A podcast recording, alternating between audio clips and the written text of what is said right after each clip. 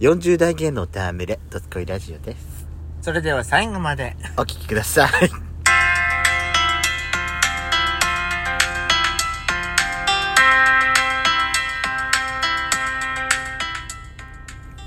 よしこと。ペソコのドスコイラジオ。この番組は40代キャッピリおじさん芸がトークのメスを街道を喋り倒して荒らしまくる破壊派ラジオ番組です。今宵もあなたの貴重な12分間お耳拝借いたします。また、このラジオはラジオトークというアプリから配信しております。お話が面白かったらぜひアプリのいいねボタンをバンバン連打お願いします。さらに各種プラットフォームからもお便り質問が送れるようにお便りフォーム嵐山セントラル郵便局がございます。皆様からのお便りをお待ちしておりますのでよろしくお願いいたします。よろしくお願いします。むせたねあなたまあむせやすいお年頃ですからねそうなの、なんかコロナにかかってからさ、なんか突然咳が出るようになって。いや私さコロナかかってないけどまだ罹患してないけど私さ40過ぎてからもうほんとますますさなんか喉になんか詰まっちゃう感じがすごくあって。それ痰じゃないの？痰じゃなくてなんかだからい意外がしいじゃないんだけどなんか。痰じゃない？ちげえよ。ちげえよブス本当にもう。痰よ。茶化すんじゃねえよブスってね咳が止まらなくなっちゃう時があるのよ痰私じゃない。あ さあ今回はぶりっ子通信でございますはい。皆様からのお便りをご紹介していどきたいとしどし行き思いまますしょう。どしどし。で今回ですねどしどし。DJ 特命さんはい。えー、あのーあれですね匿名匿名希望だと思いますいや DJ 特命さんってさ、うんあのあれなのよ確か名前これほらなんか私見たこと名前を入れてないとうん。DJ 匿名で出たりする時があるから。あそうなんだ。そうそうそうそうそうはいそうそう。匿名希望さんでございます、ありがとうございます。ちょっと真面目な話ですね、うんうんうん。リューチェルさんの例の出来事について、嵐山姉妹様のご意見をお伺いしたいです。すごくショックでした。ショック。私最初さ、このお便りをまず読んだの最初に。何のことかまず私知らない状態で読んだから。知らなかったんだ。その時点で、これをお便りを見た時点で私は知らなかったの。は知らなくてあ。、うん。知らないで私その時に多分一日ずつ過ごしたのよう。ん。で、あのー、Google のアプリってさ、うん自分の興味あることをこうダーって流れてくるじゃない、うんで、私ほら、ゲイに関する事柄とかも結構出てくんのよ。うん出てくんだけど、出てこなかったの、そこで。うんわからなくて。で、私多分仕事してる時だわ。仕事してる時に多分ニュースサイトで、リューチェルって書かれてたから、は何、何したのかなって思ったら、ああいうことだったじゃないのよ。あああなたはどう思った？どう思ったって、どう思ったっていうかね。いや、私その、し報道されてる内容をさ、ちゃんと把握してないから、私は何とも言えないよ、今の段階では。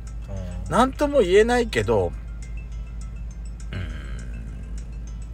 まあ、私たちさ、昔さ、あのー、まあ、離婚された時にさ、嵐山姉妹として一度なんかご意見し言ったことあったでしょ？覚えてる？覚えてるよ。覚えてる？やっぱりちょっとあのー妻に対して無責任だったんじゃないかなって子供に対しても、うん、うん、うん。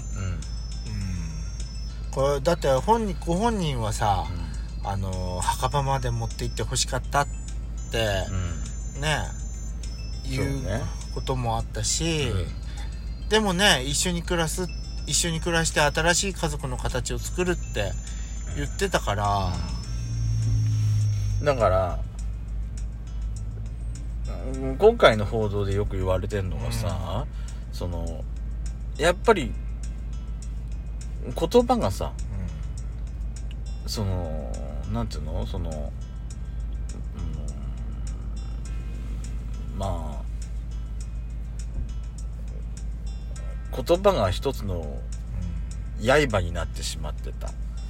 すごく傷ついてたっていうことまあネットのね抽象ってやっぱりまあ私たちもあのーそのいその一部なのかもしれないけれど。一部なのかもしれないね、うん。一部なのかもしれないけど私は、妻がいて、うん。あ妻っていうかまあその子供がいて、うん。まだ小さい3歳、4歳？今5歳。5歳の子供がいてで母親がいてそれを守父親新しい父親の形になって守ろう、一緒に子供を育てていこうって決めたんだったら、やっぱり生きなきゃダメよ。生きなきゃダメだったんじゃない？どんなにねうん。苦しくったってやっぱりどんな形でも自分が選んだ道だったんだからそれは、そこに歯向かって頑張ってほしかったわよね。うん。どんなにね言われたって、うん。あの家族を守るね一人の人間としてん。親として、やっぱり守ってほしかった、うん。子供とペコちゃん。うんだから私らがその離婚した時に言った意見は今でもブレてはいないし。ブレてはいないよ。ブレてはいないしうあのーやっぱ父親の責任って妻の責任、あその妻に対して子供に対していろんなね責任があって、あのーそれにね耐えきれずにこうこう自分を本当の自分っていうのを見てもらいたいって語っ、カミングアウトしたんだけど、でねそれをして新じゃあ新しい形で家族を構成作って、ねで子供た子供を育てるって2人で決めたんだから、やっぱりその母親と子供を残して、あの親はし病気でね亡くなったっていうんだったらまだわかるけど、あの報道されてるのが自ら命を絶ったっていう報道で書かれてるじゃない？こういう形でいなくなるのは本当に残念だと残念で仕方がないと。思ううん。って思いました。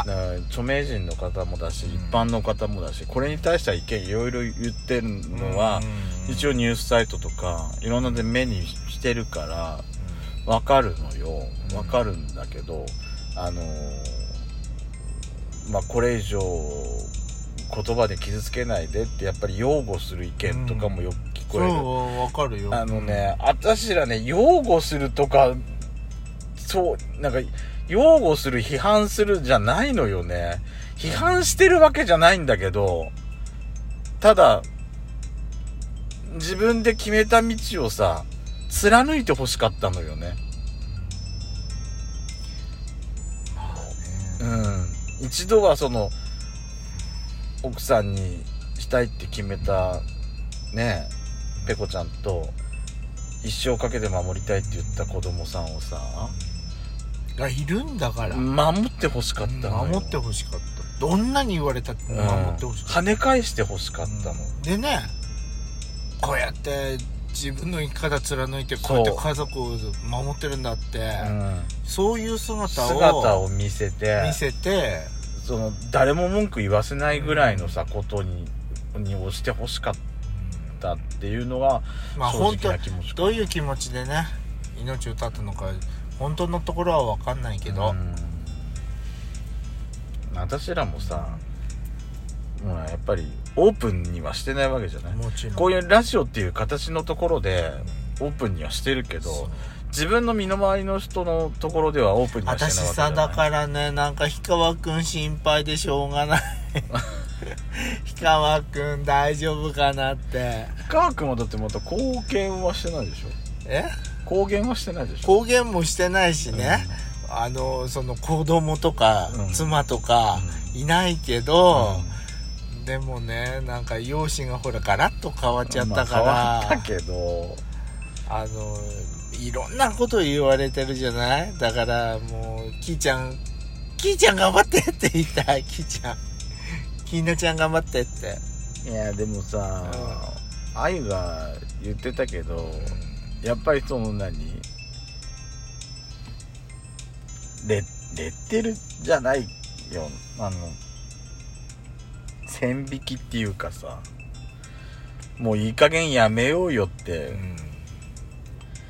こんなにさ有名な著名な人が言ってんにもかかわらずやっぱりどうしても一定のさそういうのに対して嫌悪感を持ってる人がいるのはしょうがないとは思ってんの私たちも。うんそりゃいるよ。だって、ねえ。あのほらなんだっけどっかのなんかどこかの政務官が、うあのー LGBTQ は気持ち悪いとかって言って更迭されたけどまた復活したっていうなんかニュースだって聞くじゃん。そう。いう人だっているのよ。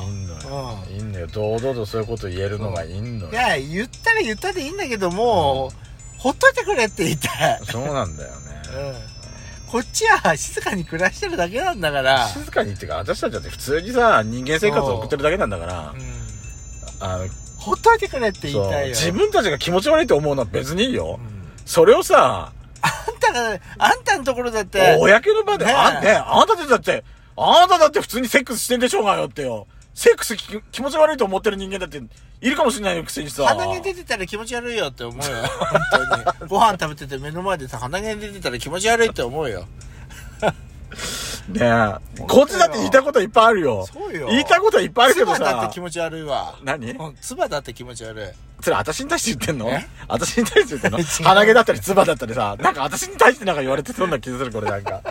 なんか最後は、最後はヤシコの刃が私に向かってきたような気がする。思わぬ方向から、敵は身内にいたわ。